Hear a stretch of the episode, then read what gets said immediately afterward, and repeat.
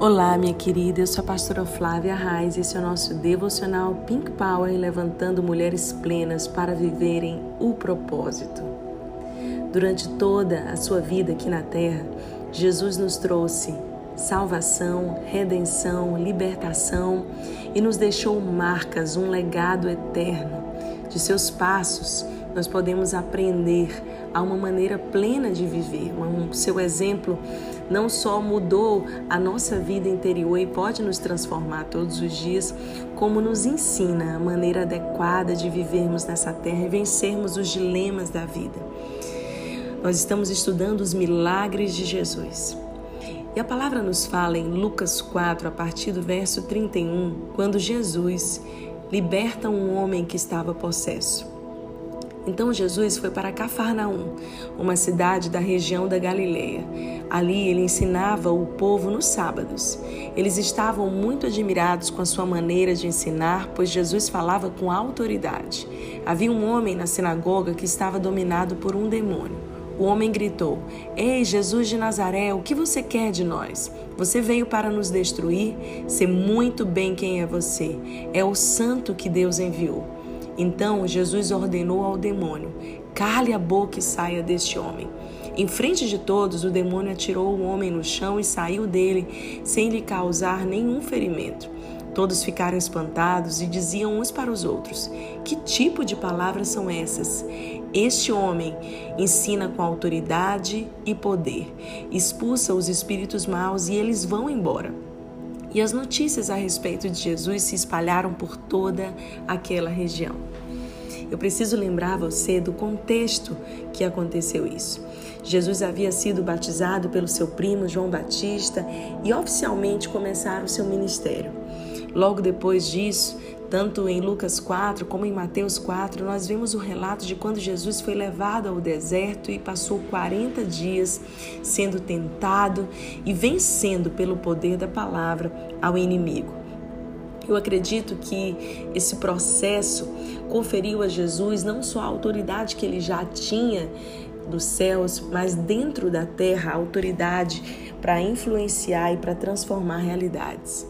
Foi quando Jesus foi reconhecido publicamente como Filho de Deus ali no seu batismo, mas logo depois dos 40 dias de deserto, onde a sua autoridade ficou notória diante dos homens. E agora Jesus estava ali na sinagoga ensinando, pregando algo que ele fazia desde sempre, desde os seus 12 anos de idade. Jesus era conhecido como um mestre, todos o ouviam falar e estavam admirados da sua maneira de ensinar, porque Jesus, ao contrário dos é, fariseus e escribas da época, aqueles sacerdotes que ensinavam, a Bíblia fala que todos estavam admirados porque ele carregava autoridade. E a autoridade, minha querida, nos é conferida quando nós não só falamos e pregamos ou falamos para as pessoas como elas devem viver ou fazer, mas quando nós vivemos de fato. A autoridade é fruto de uma vida que experimenta transformação. Não é algo de maneira teórica ou só aquilo que nós acreditamos e professamos diante dos outros, mas é a nossa vida prática, real, transparente. É quando nós, mais do que falamos, aprendemos a viver de maneira prática aquilo que acreditamos. Jesus tinha autoridade, diferente daqueles homens que estavam ali ensinando todo o tempo, mas não carregavam em si a autoridade porque não viviam de acordo com aquilo que professavam. Jesus era alguém que havia experimentado ele não somente carregava o título de filho de Deus e alguém que nasceu com uma missão especial, um propósito poderoso de transformação da humanidade, mas de maneira prática na sua vida ele estava experimentado e isso lhe conferia autoridade. E a Bíblia fala que ali na sinagoga, dentro da igreja, havia um homem que estava dominado por um demônio. E eu fico pensando quantas vezes nós estamos rotineiramente em ambientes ali da igreja, ou buscando a Deus, ou fazendo as nossas orações, mas a nossa vida continua debaixo de um jugo, de uma opressão, como a desse homem continuava. Porque a religião não tem o poder de mudar a vida de ninguém. Esse homem estava num sábado dentro da sinagoga, provavelmente ele era um homem influente, ele era um homem que possuía algum título. Isso me faz pensar porque homens estavam sábado na sinagoga quando tinham um título de fariseu, de escriba, um homem influente, não era qualquer um. E ele estava ali no meio de todos os outros, vivendo aquela vida religiosa.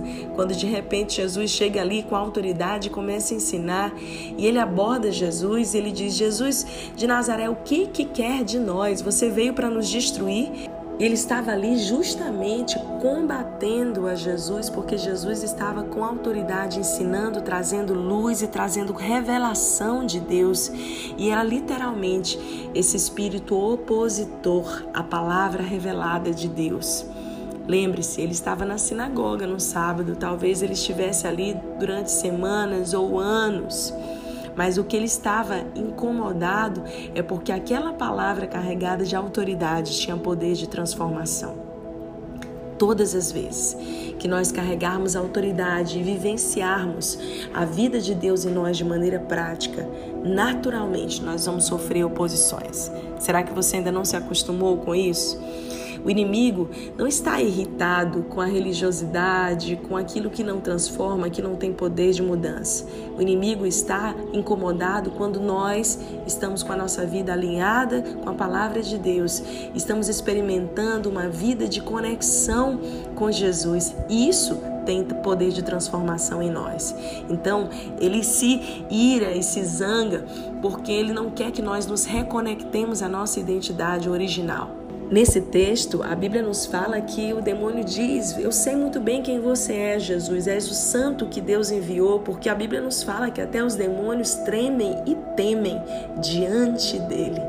Então a Bíblia diz que Jesus, com autoridade, ele diz: cale a boca e saia desse homem. Ali na frente de todos, esse homem foi liberto totalmente de toda a opressão do inimigo e ficou são, sadio, em plena consciência dentro daquela sinagoga, daquela igreja. E todos ficaram espantados, porque olharam para Jesus e falaram: Que tipo de palavra é essa? Que homem é esse carregado de autoridade? Ou seja, testemunho, vida condizente com aquilo que ele crê. E mais uma palavra que eles usam aqui que é muito forte: e poder autoridade e poder. Vida testemunial e o poder dunamis, que Atos 1:8 também nos fala desse poder, é fruto de uma vida conectada com o Espírito Santo. É esse poder que nos enche, nos dá graça, nos dá fôlego, força, nos unge para fazermos aquilo que naturalmente nós não conseguiríamos.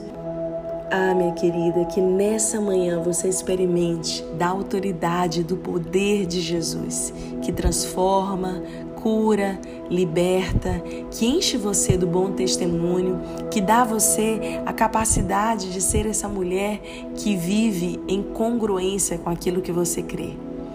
Sabe, todas nós precisamos dessa autoridade. É isso que vai nos ajudar a vencer as lutas e guerras dentro das nossas casas, das nossas famílias, dos nossos trabalhos. Não adianta nós dizermos que acreditamos em Deus, mas vivemos uma vida incongruente com aquilo que cremos.